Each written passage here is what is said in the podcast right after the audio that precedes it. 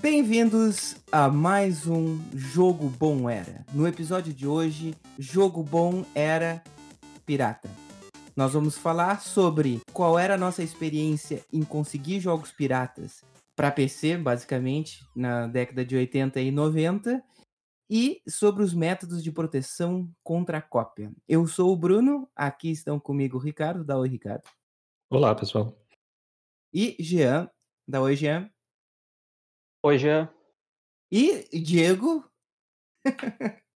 não, o Diego não tá aqui com a gente outra vez. Ele tá sempre no, no thumbnail, mas eu não sei. Vai ver que ele tá dormindo, tá com problema no microfone, não sei. Ele tá com a gente em espírito. Tá... que fúnebre isso. Bom, um, o Ricardo nos botou nessa furada na última, no último episódio e disse que o, que o episódio seguinte seria de proteção contra a cópia. Então eu vou simplesmente largar essa batata quente no colo dele e vai, fala. Não, eu só queria falar sobre esse, esse tema porque em todo mundo que jogava alguma coisa na década de 80, 90 no PC acabou eventualmente passando por isso. Né? Não, não necessariamente pirata, nem sempre pirata, mas uma tentativa dos desenvolvedores de evitar que as pessoas copiassem os seus jogos. É, e... os jogos que não eram piratas eram ou freeware ou tu mesmo desenvolvesse. Tinha os shareware também. Também. É, tinha várias nuances nesse negócio de wares, mas os que eram desenvolvidos pagos, eles tinham um sério problema de que era fácil fazer cópias, já que desde com a mídia digital, com, principalmente com flops, era só uma questão de copiar os flop disks para ter o jogo perfeito. Ao contrário, por exemplo, de copiar músicas em fita cassete, onde a cada cópia a qualidade decrescia até chegar a um ponto que não tinha mais como escutar. A cópia digital é sempre absolutamente fiel. Então, para tentar evitar isso, eles eram bastante criativos na maneira de tentar evitar que as pessoas copiassem os seus arquivos, seus discos. E eu vou começar falando rápido, então, da minha primeira experiência, eu acho, da, que a primeira vez que eu bati numa proteção contra a cópia, que a eu tenho certeza que foi a mesma. tu percebeste não foi a primeira vez que eu percebi, porque olha só, é, é, é a experiência compartilhada contigo, eu acho. Foi no, uh, no Larry 1, né? O Adventure da Sierra. E por que, que eu não percebi? Aquele jogo, logo que tu entrava no jogo, ele te fazia três perguntas de múltipla escolha. Não lembro se eram quatro ou cinco perguntas, quatro, cinco escolhas. E... Não, eles não eram múltipla escolha. Eles eram múltipla escolha? Era múltipla ah, escolha. Era, era, era ABCD ou algo assim, né? Isso, exato. Eu não lembro quantas eram. Mas tu tinha que acertar três, tinha que acertar as três perguntas para conseguir entrar no jogo. E a, a, proteção era que no manual, quando se tinha o manual, uh, tinha a resposta para cada uma dessas perguntas. Então tu consultava o manual, respondia corretamente e partia pro jogo. Eu não sabia que era proteção contra cópia, simplesmente porque, um, eu não sabia que existiam manuais, e dois, as, eu achava que as perguntas eram para impedir que as pessoas menores de idade jogassem o jogo. Eu também. E as perguntas, a verdade é que a gente conseguia entrar no jogo uh, acertando, porque as perguntas não eram tão difíceis. É, algum tempo a gente decorava, né? Porque, uh, nas primeiras vezes que a gente jogava, não eram muitas perguntas, então a gente ficava chutando várias vezes, saía do jogo, entrava de novo, chutava, saía do jogo, entrava de novo, até que tu acertava, e aí tu anotava ou decorava aqueles que tu tinha acertado, e nas próximas vezes ficava mais fácil, ficava mais fácil, até que chegava num ponto que tu sabia todas as respostas. Agora me diz quantos anos tu tinhas quando tu descobriu que se tu apertasse Alt X, tu saltava as perguntas? Uh, 41. Exatamente. Eu descobri neste exato momento. Exato. Eu demorei muito, eu, eu, eu tinha 20 e tantos, foi muito depois do que eu joguei. Mas se tu apertasse Alt X, ele saltava as perguntas. Quanto tempo perdido, então?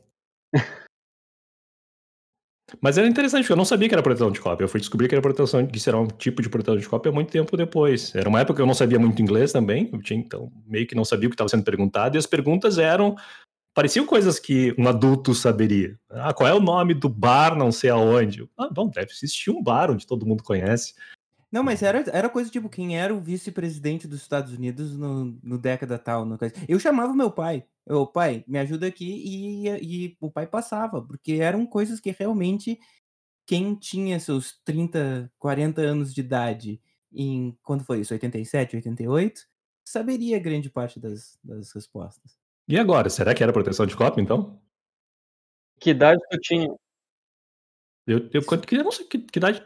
Que, que, que, ano foi isso, Bruno? Lembra? Foi 80, eu, eu tô quase certeza que é 87. Eu consegui ele em 88. Isso eu lembro claramente. Meu pai chegou, ele copiou na casa de um amigo, eram dois disquetes 360. Uh, eu, eu tinha um, um Zenith XT de 8 MHz, assim, super rápido, sem HD, com dois drives de disquete, então dava para botar um em cada drive.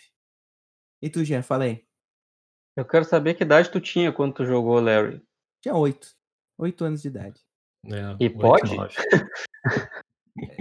Foi era... pai e o teu, deu... pai te... o teu pai te ajudava a entrar no Larry com oito anos, é isso? Ele me ajudava Procede. com as respostas para entrar, só que eu jogava sozinho. Eu lembro que ele chegou com umas coisas anotadas num guardanapo, assim, sei lá, uh, num, num, pedaço de papel que era Talk to bartender, whiskey, can send me. que, que era porque ele era de digitar, né? Então essas eram as, eh, as, as opções que tinha e, e eu não. Desde, como meu pai chegou com aquele papel, eu achava que tinha realmente uma lista pré-determinada de ações.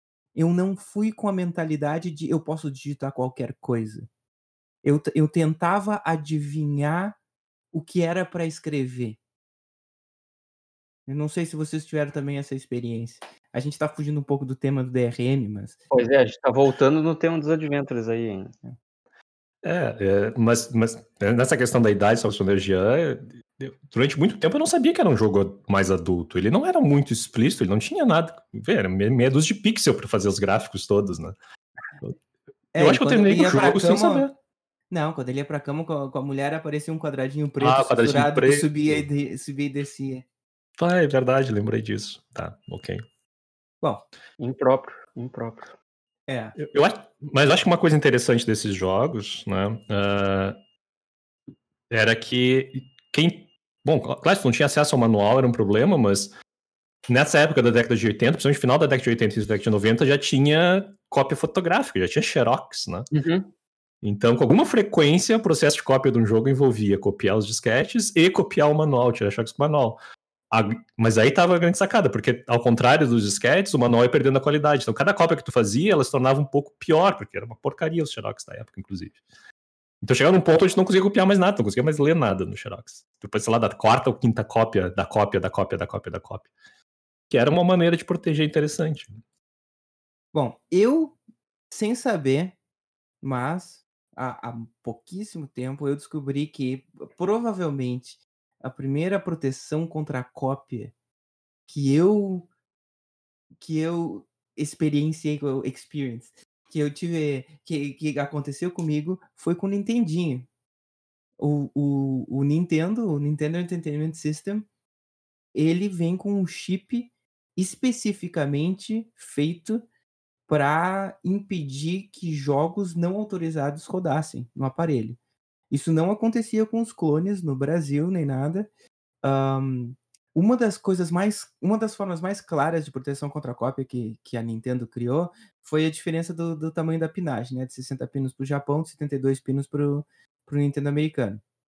Então não dava para comprar do Japão e botar simplesmente porque não encaixava. No Brasil, a gente pegava de tudo, tinha um adaptadorzinho aquele. Uh, normalmente os, os consoles eram os top loaders, assim, não tinha aquela gaveta que tu enfiava lá dentro que também era uma forma de proteção para tu não colocar o cartucho lá no fundo e depois não conseguir tirar. E isso foi criado basicamente para Nintendo se proteger do que tinha acabado de acontecer no mercado americano com o crash da Atari nos anos 80, um, que o mercado de videogames simplesmente se foi para o lixo. Uma das razões que isso aconteceu é que os desenvolvedores, os caras que desenvolviam jogos para Atari, saíram da Atari e começaram a criar empresas terceirizadas e começaram a fazer um monte de jogos. A Activision, que era a principal, fazia jogos bons, correto? E aí várias outras faziam outros jogos de não tão boa qualidade e não tinha um, uma forma de proteger, do, da Atari se proteger contra essa enxurrada de jogos que entrou no mercado. Entre outras coisas. Mas aí houve esse crash. A Nintendo ia muito bem lá no Japão com seu Famicom e e pensou: "Vamos expandir para os Estados Unidos, mas eu não quero que aconteça a mesma coisa que aconteceu com a Atari. Então o que que nós vamos fazer? Nós vamos fazer uma proteção contra a cópia, que é que não só contra a cópia, mas contra o desenvolvimento de jogos que não sejam autorizados por nós. E aí eles colocaram esse chip dentro do dentro do, do Nintendo, né? Que tem que o europeu tem um, o americano tem outro, o japonês não tinha, mas eles separaram por regiões. Eu acho que, olha, eu não tenho certeza, mas eu acho que foi o primeiro videogame, o primeiro console a ter o Region Lock, que era uma das formas mais primitivas aí de, de, de DRM. Uhum. TRM, no caso, Digital Rights Manager. Né? Man right. Management, certo? Sim. O, o Jean não comentou a sua primeira experiência aí. Uh, a minha primeira experiência, eu acho que foi no Fate of Atlantis. O Adventure do Indiana Jones, aquele. Que eram... Hum. Quando tu entrava no jogo, tinham três discos. Três discos de pedra. E ele te mostrava um número do lado. E aí tu tinha que ir na página do manual e olhar qual era a combinação para aquilo lá. E eu não tinha o manual, óbvio. Então eu ficava tentando, tentando, tentando, tentando, porque era uma, uma análise combinatória de três, três elementos. E sempre que eu acertava, eu anotava. Ah, essa aqui é dessa página. E aí jogava. E aí não podia sair, porque se eu tivesse que abrir o jogo de novo, eu tinha que ia pegar outra e ia ter que adivinhar de novo. Então levava uns 15, 20 minutos para conseguir entrar no jogo, tentando acertar o, tentando passar da, da proteção, anotava quando eu acertava, jogava, e sempre que eu jogar de novo eu aprendi uma nova, porque eu tinha que ir anotando. E lá pro final eu tinha uma lista com, sei lá, umas 20 combinações. O Maniac Mansion tinha a mesma coisa, que eram os quadradinhos, aqueles que se botavam do lado. Um, eu lembro do, do jogo de carrinho chamado GPU, que era tipo a evolução do test drive, que, que a gente tinha que fazer um xerox especial que era um xerox em lâmina de plástico, porque a gente recortava os discos e os discos se sobrepunham e daí tu girava eles para encontrar a, a combinação correta. Não sei se vocês chegaram a pegar esse. Não peguei isso. Esse especificamente não, mas muito semelhante era Indiana Jones e a Última Cruzada. Né? Indiana... que esse, esse, na verdade, é um mecanismo interessante, porque já que o Xerox era um problema, uhum. os desenvolvedores começaram a pegar coisas que evitavam o Xerox. E o primeiro que eu encontrei uhum. foi Indiana Jones e a Última Cruzada. O Indiana, ele vinha com um manual, o manual era, era impresso em cores, e tinha símbolos com múltiplas cores que a gente só conseguia enxergar se passasse uma, um plástico, um celofane, eu acho, vermelho, em cima que te mostrava. Então tu não conseguia xerocar aquilo direito, porque para xerocar aquilo tinha que ficar passando o, o celofane em cima por algum motivo a gente não tinha celofanes vermelhos disponíveis. Não sei se era um polarizador tinha. também. Não, isso, sabe por que, que eu tinha esse vermelho? Porque os Transformers, sabe os bonequinhos dos Transformers? Eu não sei, não sei se vocês lembram, mas os bonequinhos dos Transformers da década de 80, atrás eles tinham um código secreto que mostrava uh, os status do Transformer e dentro do bonequinho vinha um pedaço de plástico vermelho transparente e tu colocava sobre aquilo. E eu usei esse ver, coisinha vermelhinha dos Transformers no manual do, do Indiana Jones e no manual do Larry. O Larry 5, no caso. Mas tu tinha os originais, porque pra, pra, só funciona em cima do manual original. Então por que tu precisava disso se tu tinha o celofane original do jogo? O meu Fate of, Atlant Fate of Atlantis, na última cruzada, era de segunda mão. E, e aí não veio? Larry... Não... não veio. Hum. E o Larry é, não era o manual dele, mas na verdade era um livro de dicas. E ele não vinha com um celofane. E na verdade, a, como funciona isso? Ele, são duas cores, é azul e vermelho. Então eles colocavam uh, de uma forma que ficava o contraste ruim, enquanto colocam um filtro vermelho. Não precisava ser um telefone, podia ser um, esses óculos, é, sabe, vermelho e verde, pode ser um vidro Uh, qualquer coisa que fosse um filtro vermelho, o que, que vai fazer? Ele só vai permitir que, que, que certas frequências de cor passem tu vai ver a linhazinha, tu vai ver o que está escrito ali embaixo. Uma tecnologia bem simples, usada há muito tempo a minha mãe, eu lembro de ter histórias em quadrinhos dos anos 60 que tu tinha que fazer isso. É, e foi interessante, porque de fato evitava que as pessoas copiassem o manual, porque era muito chato copiar o manual com um pedacinho pequeno de celofane que vinha no jogo, né? Eu não Até acho que alguém. Não, não impedia. Tanto que em algum momento alguém pensou, ah, vamos comprar um celofane vermelho gigante que ocupa a página inteira e a gente consegue xerocar sem grandes problemas. Mas para pessoa, pra pessoa que estava copiando para o vizinho, coisa assim, isso era um problema. Não tinha acesso não a é, não é, não é que impedia, mas incomodava, entende? Incomodava, é, isso. É. Era, era só uma barreira a mais. Tudo que atrapalhasse era bom para eles. Qualquer coisa que, que desacelerasse a, a cópia já estava valendo.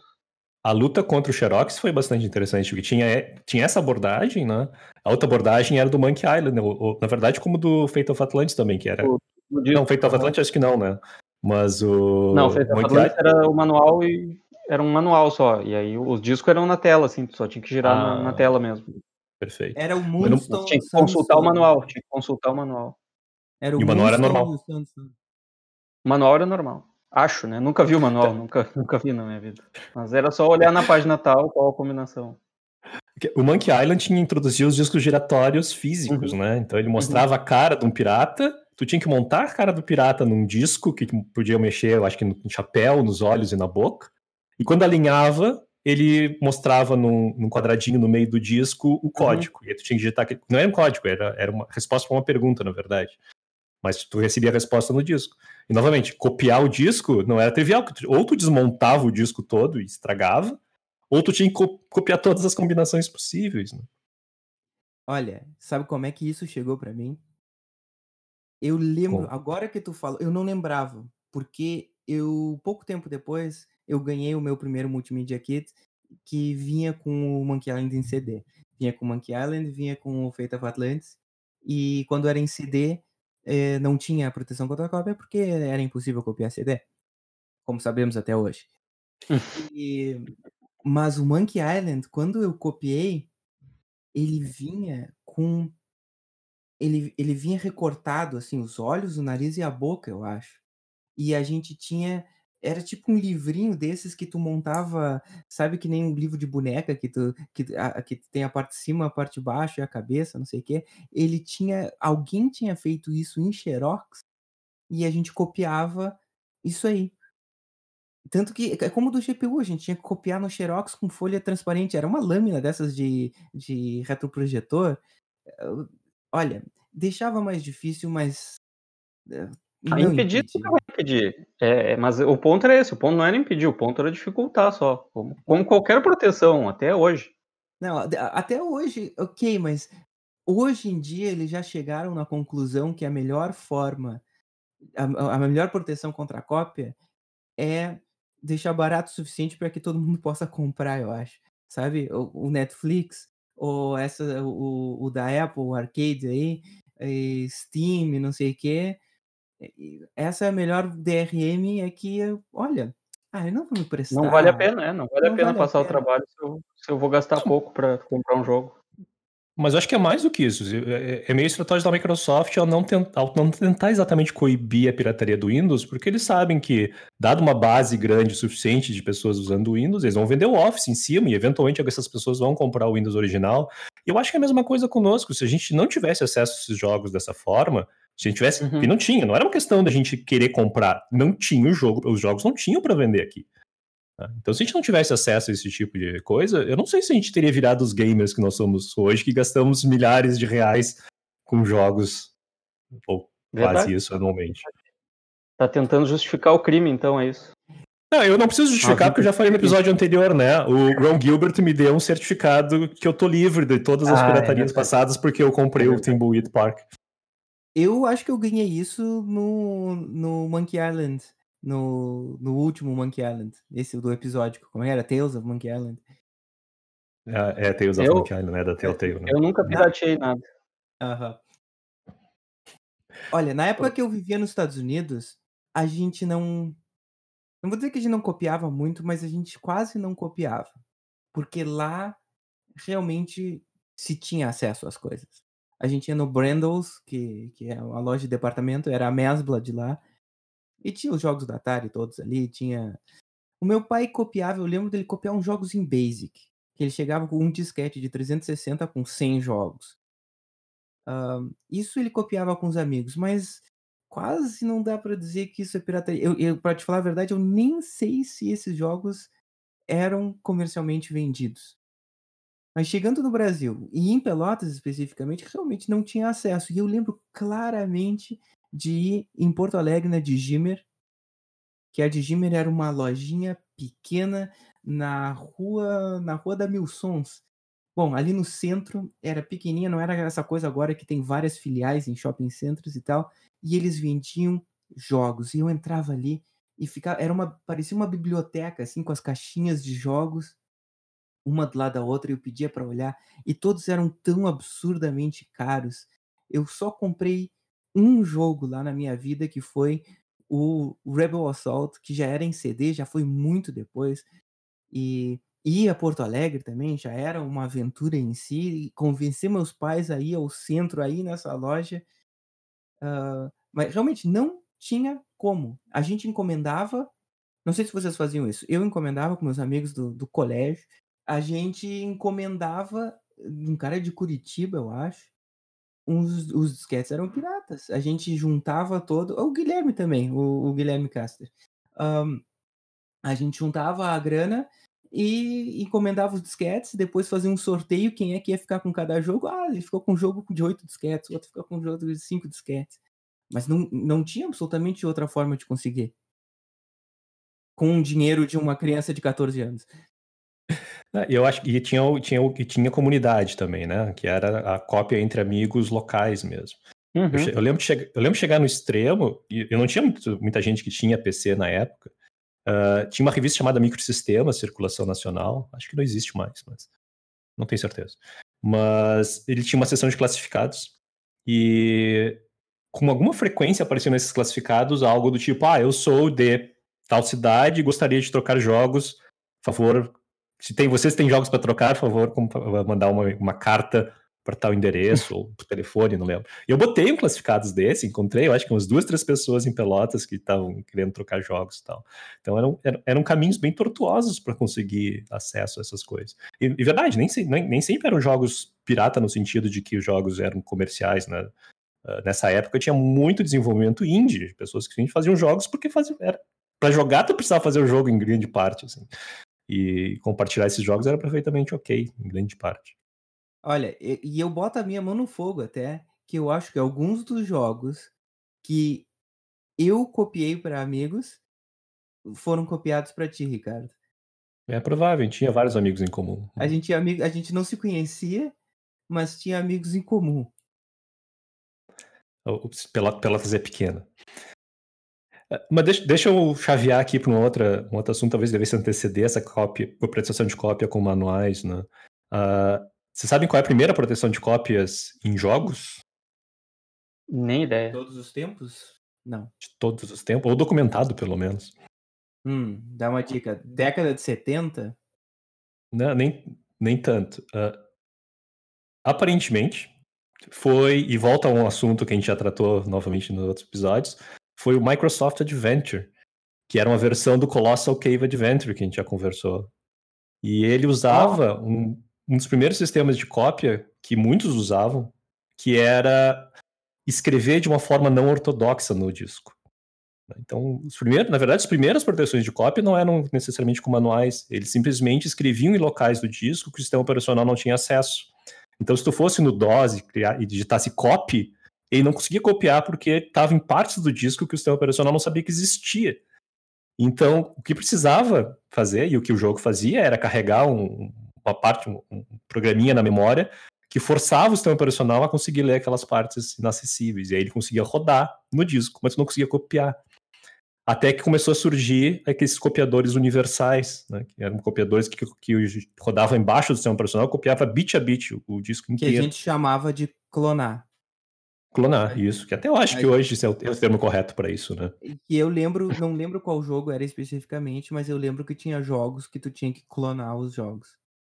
Isso, por causa desse tipo de proteção. E o, só a grande questão é que só uma vez que era quebrado, os outros, as cópias não tinham essa proteção, naturalmente. Sim, ficava sim. natural. Então não era muito efetivo. Não tanto quanto o Xerox, que de fato perde qualidade a cada cópia. É, e tinha outro, outro método que acabou surgindo depois, porque eu lembro que o meu Day of the Tentacle, quando eu joguei, ele não tinha proteção. Ah, mas o porque, pessoal craqueou daí. Porque o pessoal craqueava, eles faziam um patch no jogo e removiam a proteção. E aí o jogo não tinha mais proteção depois disso. Que foi, foi uma evolução. Era, era editar os, os arquivos do jogo e remover a proteção para poder seguir claramente do jogo Crime Wave que eu peguei o PC Tools e tinha uma ferramenta do PC Tools que te permitia ver o binário uhum. do jogo. E eu lá entendia de binário, sei lá o que é. E o binário não era nem 0 e 1, era, um, era um monte de, de, de caractere. Hexadecimal. Comecei... Era hexadecimal. Era hexadecimal, isso aí. Um, e eu comecei a olhar, peguei o, sei lá, quando era crime.exe, e lá do meio estavam, sem encriptação nenhuma, os códigos. E, inclusive, eu, eu, o que eu fiz foi eu troquei os nomes para Bruno. Eu botei o, o, qualquer resposta era Bruno. E salvei e funcionou. Isso quer dizer que em algum lugar no mundo tem alguém fazendo um podcast sobre jogos dizendo: Não, mas eu não sei por que a minha cópia digitava Bruno e entrava. o cara pode descobrir isso. Mas eu lembro dos editores hexadecimais e, e com alguma frequência, depois de um certo tempo, uh, a cópia do jogo já vinha inclusive com as instruções, um TXT junto, dando a instrução de onde tinha que mexer para uhum. passar por cima. Inclusive para jogos originais, porque era um saco ficar respondendo essas perguntas. Então, mesmo quando tu tinha o jogo original, tu queria passar essa porcaria dessas proteções, Alt que incomodava. É, ninguém, ninguém dizia desse Alt X. Eu tô de cara agora, certo? Eu devo ter perdido múltiplas horas da minha vida. Ba agora baixa ele aí e dá-lhe um Alt X. Mas o. Mas então, o Colossal Cave, aliás, Microsoft Adventure, então, é, entrava nessa linha de cópias, proteção de cópias físicas, né? E eu acho que a última instância, pelo menos que eu conheço desse, foi o próprio Wii. Né? O Nintendo Wii tinha esse tipo de proteção nos, no CD. Então, ele gravava em locais. Não, Aliás, a cópia, eu acho que do I era inclusive interessante, né? a gente vai ter que colocar na errata se não for o I que fez isso. Mas tinha furos específicos no CD. Literalmente eram furos feitos em locais não acessíveis ao CD que o I sabia que o furo tinha que estar lá para o disco ser original. Então, se tu fizesse a cópia do. do não era um furo, furo mesmo, né? Era, era uma gravação. Um, um burn ali, né? Um burn. Isso. No local não acessível que, os, que o drive, que os drivers do i sabia onde acessar. Se tu fizesse a cópia, nenhuma copiadora conseguia fazer a gravação naquela área do disco e ele não funcionava. Por isso que a gente tinha que colocar aqueles chipzinhos, né, no i para é, controlar é. isso. E o que que esse chipzinho fazia? Ele, eu acho que ele dizia para ignorar uh, esses, esses buracos sim, no sim, disco. É, é como se fosse um crack, mas era no videogame, né? Tu ignorava a proteção. Ele, ele fazia um bypass do, é. Do sistema de defesa do, do videogame. É, chegou um ponto que eu comecei a pegar os jogos que já não tinham, já não tinham proteção. Sei lá, ah, eu tenho a versão que não tem proteção. Não precisa passar por isso. É, isso leva a vários jogos, eu acho que a gente experimentou, que a gente não sabia que existia proteção uhum. de cópia, né? Sim, porque era comum vir craqueado depois já, e quando, e hum. quando se baixava os jogos da internet, depois já era, já vinha assim, né? Já vinha ou com instruções, ou já vinha craqueado. É que a internet já veio depois, a capacidade de baixar jogos veio ainda depois. Porque a gente saltou uma parte aí que foi quando chegou a gravadora de CD. Um, eu lembro, eu, eu fui um dos meus dos primeiros amigos, uma das primeiras pessoas que eu conheci fui eu mesmo, que, que comprou uma gravadora de CD. Um, até lá em Rio Grande, Ricardo, lembra? Eu lembro, eu lembro. E que, pá, demorava, demorava uns 50 minutos para gravar um CD de música, demorava uma infinidade. Mas naquela época, as, os jogos em, em CD não tinham proteção contra cópia. Porque era tão difícil. É claro, a própria tecnologia já era uma proteção contra cópia, né? Uhum. Que isso, isso passou por, depois por DVD também, Blu-ray. Sinceramente, o Blu-ray, eu acho até hoje as pessoas não se preocupam muito, porque pouquíssima gente tem gravadora de Blu-ray. É que, é que quem é que quer ter qualquer coisa Blu-ray? Na verdade, não, eu te digo, eu te digo outra coisa. Ninguém quer copiar o disco Blu-ray. Se alguém for copiar um disco Blu-ray, eles simplesmente vão ripar e manter no HD, porque os HDs têm espaço. Faz, faz sentido. Mas os, os Blu-rays, interessante. Bom, Blu-ray não, mas o DVD em diante, na verdade, uh, já tinha essa característica de clonar. Sempre era clonado tudo, né? Era copiado bit uhum. a bit.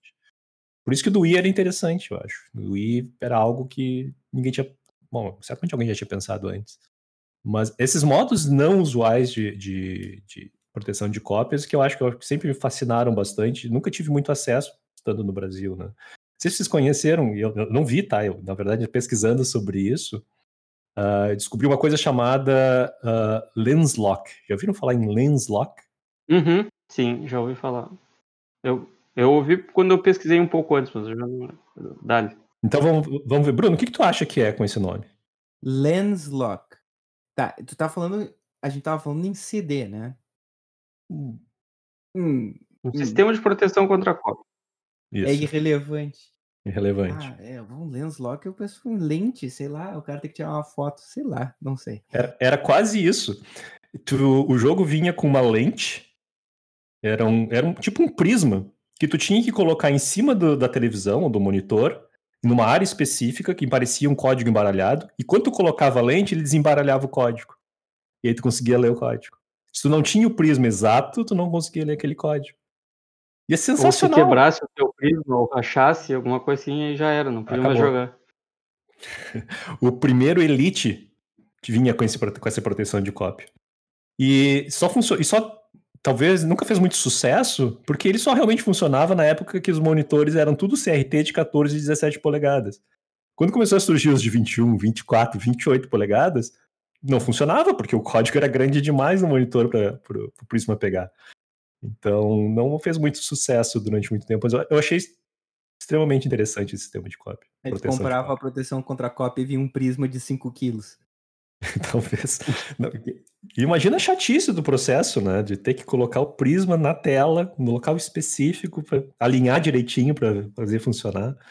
Tinha que esperar o sol jogar, das né? 11 horas, o sol das 11 horas batendo a tantos graus. É, e eu acho que esse era o desafio dos desenvolvedores, né? Como é que tu protege de cópia sem incomodar o usuário que é, de fato, o, não precisaria que tenha o original, né? Eu acho que eles nunca encontraram um bom balanço entre isso. Tinha o Hardlock também, né? O Hardlock se via mais em, no AutoCAD, tinha. Hardlock e... é o que tu botava na porta paralela um... Alguma porta, Algo. tinha USB, tinha alguns até que eram uma placa, um PCI. Me recordo de ligar coisas na porta paralela para isso.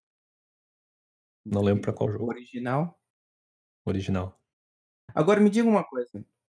Já que, já que falamos da nossa primeira experiência, qual foi nossa mais recente experiência em pirataria de jogos? A, a, qual foi pirataria a tua? de jogos?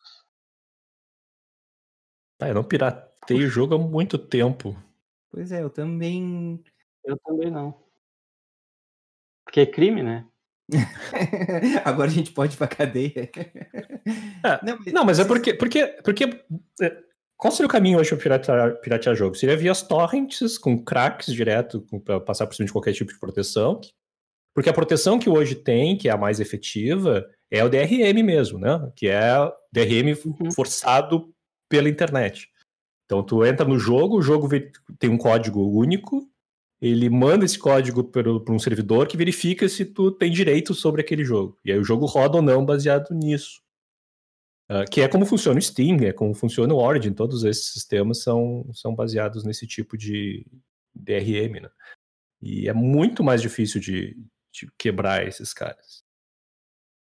Já. Só que eu acho que volta um pouco pro que o Bruno falou antes, que hoje em dia tá muito mais barato comprar um jogo que não vale a incomodação de baixar e craquear, ou vir algum jogo com vírus, ou o jogo não tá, não tá completo, ou Aí tu tem que achar qual jogo que é o, a versão certa que tu quer jogar.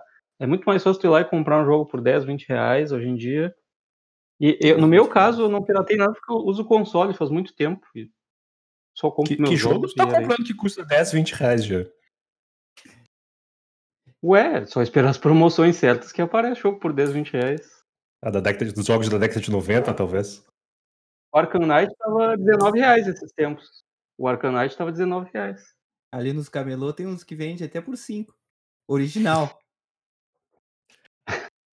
Bom, mas a a última vez que eu lembro de ter pirateado foi para o Wii. O Wii, realmente, na época no Brasil era caro os jogos, e para mim o grande game changer, assim, a e o o PlayStation 2 a gente também tinha pirata, PlayStation 1 a gente também tinha pirata. Eu te digo que Eu o o o Super Nintendinho o Super Nintendo, hã, eu tinha uns 2, 3 originais, mas os o resto dos cartuchos eram piratas, até o Game Boy tinha coisa A gente pirata. comprava pirata, essa é a diferença é que a gente comprava o jogo A pirata, né. gente financiava o a o mercado aí do das coisas pirata. No Mas PC a gente mesmo pirateava, né. É, e o o grande game changer da coisa foram as redes, a PSN, a o Nintendo Store e, sei lá, o Xbox Steam, Live. Steam, Steam. Steam, eh, porque, hã, com isso eu sigo comprando, hã, e e o Wii foi realmente o último, eu não tive o Wii U, mas no no Switch teria a oportunidade de piratear o Switch e colocar colocar jogos, ele ele lê por cartão, hã, mas nem vale a pena. No no DS eu cheguei a comprar um um cartão daqueles R4, que tu baixava os jogos, mas depois que eu fui para os Estados Unidos, hã, que eu fui eu voltei aos Estados Unidos para estudar, cara, lá, eh, eu literalmente comprava jogo usado por $2. E realmente, eh, tu tu tu tu espera a promoção certa, são raros os jogos que eu compro, hã, no dia que sai. O Assassin's Creed é um que eu sempre compro, mas os outros tu espera e e e tem realmente $5, $3, sei lá. Eu acho que é menos tá barato, não acho que esteja barato hoje, é mais o fato que hoje nós temos dinheiro efetivamente para conseguir comprar essas coisas, né, que a gente não tinha na época.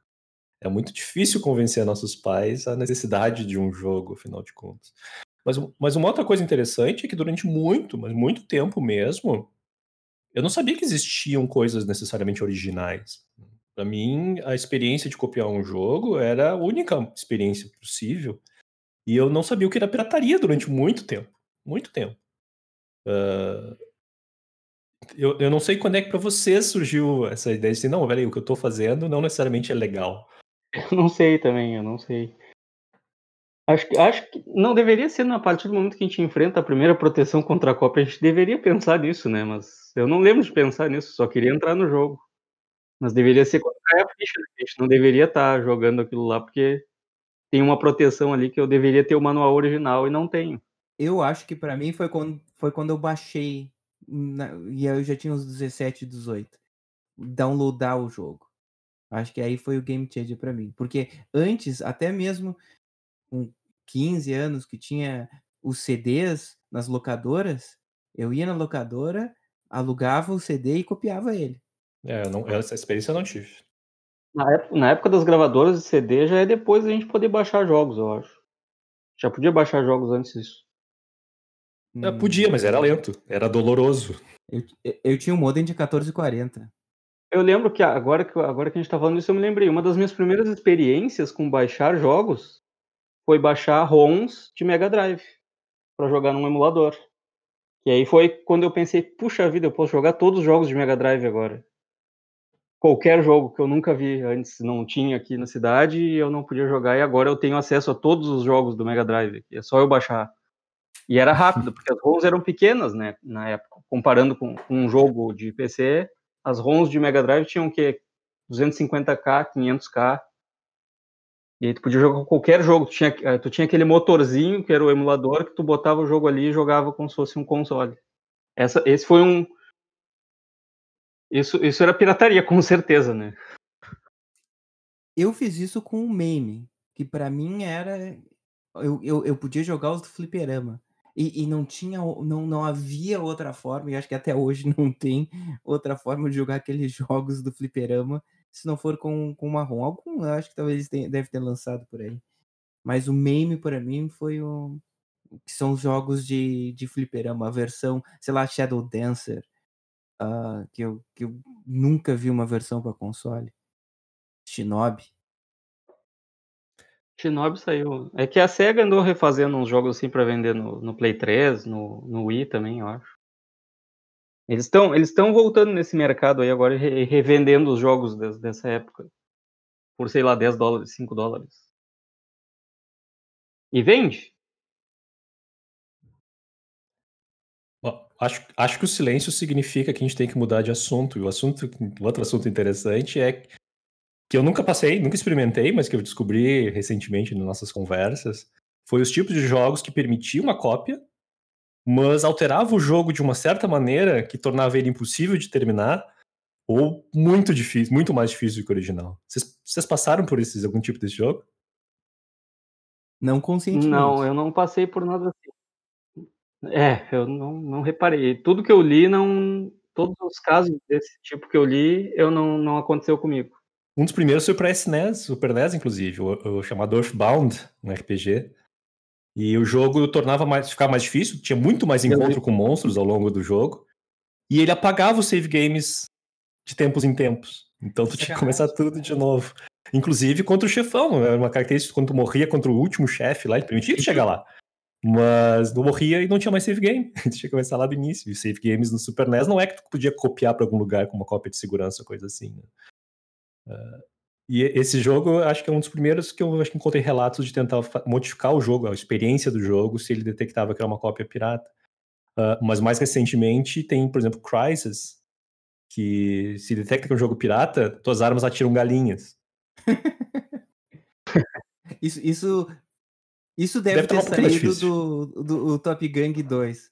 O Charlie Sheen atirando. Ah, é verdade. Certo que sim. Certo, certo que a inspiração saiu daí. Mas é, é, é, essas formas criativas, e tem. E agora não lembro do jogo, talvez vocês lembrem, mas tem os, os mesmos multiplayers têm esses tipos de, de cópias, proteção de cópia às vezes, que tu não que não permite tu entre nos em servidores com outros, outras pessoas. Né? Uh, na verdade, tem uma variação disso que é interessante que é para pegar cheaters, né? Então, se o jogo detecta que tu tá usando uhum. um cheat, ele te coloca no servidor só com outros cheaters, te, te, isola do resto. E tu nunca fica sabendo que tu tá, tá isolado necessariamente. E algumas proteções de cópias multiplayer você tentavam fazer alguma coisa desse tipo, te colocar só, só conseguia jogar contra bots e tu não sabia, parecia que tava jogando contra outras pessoas. O Batman tinha algo assim, né?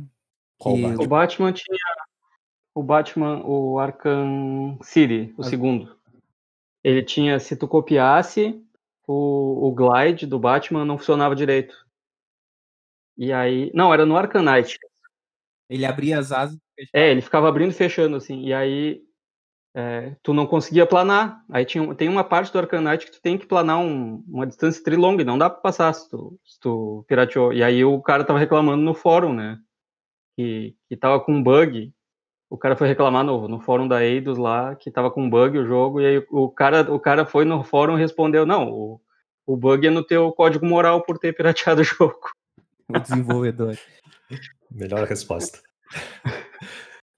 Mas esses são bem recentes, eu nunca, nunca passei por nenhum caso desse tipo. Esse, esse é um tipo de proteção que eu nunca peguei. E teve, teve aquele outro caso que, que eu comentei um tempo atrás, que era de um, de um desses jogos indie, assim, que era um simulador de empresa de jogos. Era tipo um sim, alguma coisa, né? E aí o que acontecia é que se tu pirateasse o jogo, enquanto tu estivesse jogando em algum determinado momento, a tua empresa ia falir por causa da pirataria. Era assim dev, né? Era, era, eu não lembro o nome do jogo agora. A gente pode botar nas erratas depois o nome certinho, tem que pesquisar. Mas o ponto era que aí as pessoas iam reclamar que, ah, pirataria sempre sempre acaba com o meu jogo, não tem, não tem como eu passar, não tem como eu seguir adiante, porque sempre pirateio minhas coisas, não sei o que. E aí o pessoal disse, aí o pessoal explicou, não, o problema é que se tu piratear o jogo, isso sempre vai acontecer. Achei genial, assim, achei genial. genial. Isso, isso, é uma obra de arte, isso não, não é nem jogo, isso é uma obra, obra teve de arte. Também, teve também um Star Trek, o, de, o do 25º aniversário, que eu não sei se foi para PC, acho que era só para PC que tinha. E quando tu ia fazer uma, uma viagem, ia te ter, ia fazer, ia dar o pulo no, não sei como é que eles chamam no Star Trek. Né? Me joga em pedras aí. Mas quando tu ia ir para outro, para outro planeta, ele te pedia umas coordenadas. E aí tu tinha que ir no manual e botar. E se tu botasse qualquer coisa errada, ele te jogava para outro lugar e tinha um exército te esperando e te destruía. Mas agora pensando, Eu, eu, falando que eu não experimentei esse tipo de coisa, mas a verdade é que eu tenho uma, um, um meu histórico de jogos uh, algo inacabado que nunca treinei o Larry 2. Eu cheguei na última cena, em cima de um vulcão, e nunca consegui passar o que é necessário. Eu baixei todos os walkthroughs que existiam na época e diziam exatamente o que tinha que fazer, e nada funcionava. E agora me faz perguntar se isso não era uma proteção. Vamos, vamos ver o que, que o Google diz. Talvez. Olha aqui, ó. Vamos, vamos pegar emprestado aqui o, uma notícia do OC Weekly, Orange County Weekly. Memorable, vou, vou traduzir, né? Uh, métodos antipirataria hilários para videogame. Então, número 10 era o Monkey Island Dial a Pirate, que era realmente era um disco que tinha a parte de cima e a parte de baixo da cabeça e é exatamente o ah, e, e embaixo tinha o código que é exatamente como eu descrevi antes. Depois, Larry. É uma resposta a uma pergunta, né? Eu lembro de ter anos. Ah, qual era o ano que o pirata não sei o que? Aparecia em 1970, Exato. 1700, não sei o que. Pô, eu, eu, eu, eu, passei por esse todos aqui e não tinha. E não lembrava. Larry, Larry 2 era o telefone das prostitutas.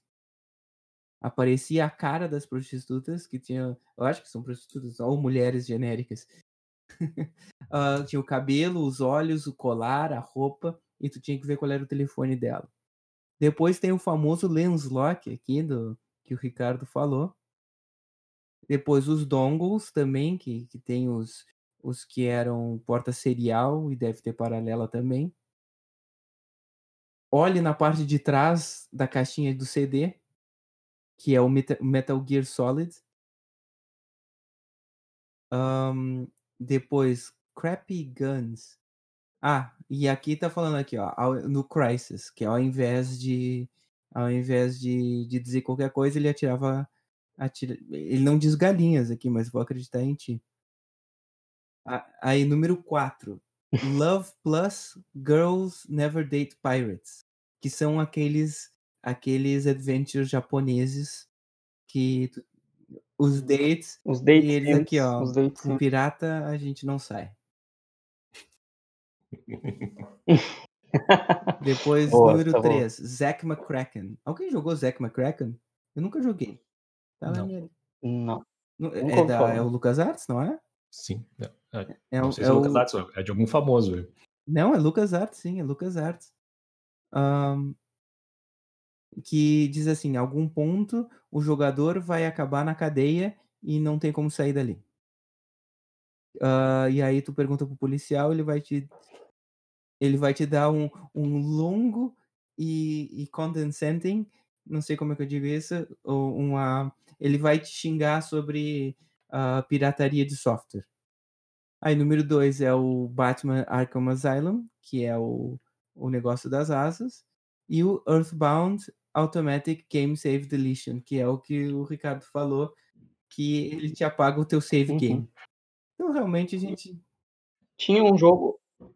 Tinha um que eu li também que ele simplesmente botava um tapa-olho de pirata no teu personagem. Sutil. Durante todo o jogo. Só isso. Só fazia isso, é. Nada mais. Não atrapalhava nada, só botava um tapa-olho de pirata. Eu não sei se acontecia, devia ser menos frequente, né? Mas especialmente esses jogos que tentavam alterar a experiência do jogo, se não tinha falsos positivos, né? Ou seja, pessoas tinham um jogo original, tudo certinho, mas caía nesse modo de jogo. Achei. Le Larry 2. Por que você nunca conseguiu terminar o jogo? Você está no topo do vulcão. Deixa eu me interromper aqui a mim mesmo. Durante esse episódio eu falei de uma forma muito enrolada que era uma forma de proteção contra cópia. Mas não é. Não é verdade. Não foi um problema de proteção contra cópia. E quando o Ricardo disse isso. E, e, é bom saber, não é uma incompetência minha não ter terminado esse jogo, que de fato é uma mancha no meu currículo de jogos. Ele também estava errado, porque na verdade ele é um incompetente. O que aconteceu foi no dia antes do lançamento, um dos programadores modificou o código e a forma de input, a forma de tu digitar o texto mudou. Então tu tinha que digitar algo super específico para aquilo acontecer, senão ele não aceitava, porque ele estava entendendo um substantivo como um verbo. Então, voltamos agora à programação normal. Eu só queria deixar bem claro aqui para todos os nossos ouvintes que este episódio tem DRM. Se uh, for copiado esse episódio aqui e distribuído, uh, tu nunca mais vai esquecer ele, tu vai ter minha voz dentro da tua orelha 24 horas por dia. Isso não é algo que tu queres. E também, se ouvir uma cópia pirata desse episódio, vai ter a experiência alterada. Também. a, a, a, experiência alterada é o Bruno tentando fazer uma tradução simultânea de um texto e não conseguindo. É, é sim, porque na, na, na, versão correta, não pirata, eu falei perfeitamente. Perfeitamente. Então, se estiver ouvindo isso e, e, e, não foi muito boa a tradução, quer dizer que é uma cópia pirata. Se é, você é, não gostou é desse episódio, é porque é uma cópia pirata. Boa. A verdade é que se tu pagasse por esse episódio, tu é um trouxa. ei, ei, ei. Bom, então tá, Gia. Rápido, é só. 3, 2, 1. Qual é o próximo episódio? Super Mario. Ah. Super Mario todos? Franquia, a franquia. Incluindo o desenho animado? Hum, não, jogos. Filme? Jogos, jogos, jogos, jogos, jogos, jogos do Super Mario. Não, desculpa, a gente vai ter que falar do filme também. É, Donkey Kong, Donkey Kong, não? Hum, acho que não, não. Sim. Vamos focar em Mario. O, Mario. o, que, o que faz o Mario o grande personagem que, que é hoje? Ah. Essa versão pirata tá, tá terrível. Tá terrível. É. Só na versão pirata aconteceu isso.